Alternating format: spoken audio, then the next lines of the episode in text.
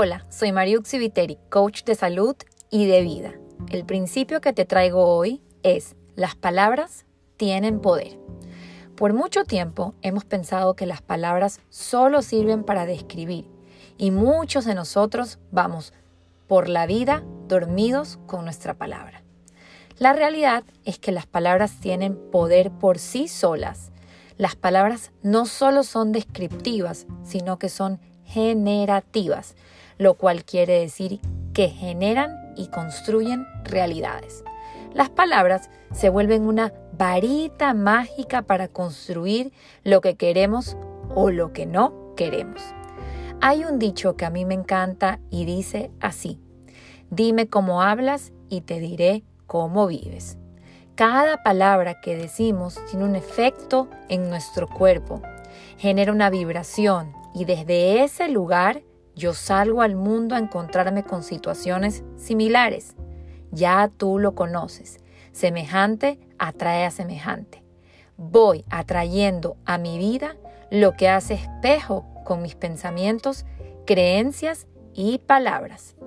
Científicos actuales apasionados con el poder de la palabra nos dicen que las palabras tienen el poder de alterar nuestro ADN, que con tan solo una palabra nosotros podemos activar procesos de sanación o al revés, procesos de enfermedad, carencia, dolor o sufrimiento.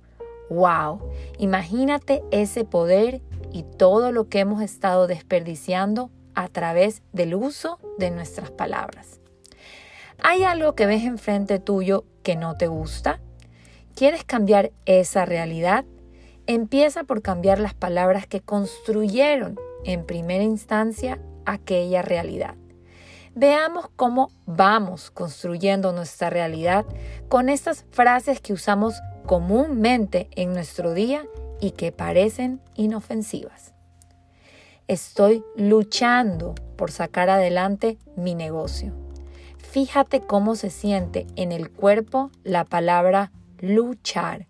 No sé si a ti, pero a mí me pone en estado de estrés, en alerta y en miedo, como si el mundo estuviese en contra de mi negocio. Estoy peleando con mi peso, es otro ejemplo. A mí automáticamente la palabra pelea me pone en guerra con mi cuerpo y me deja un estado de exigencia muy alto conmigo misma.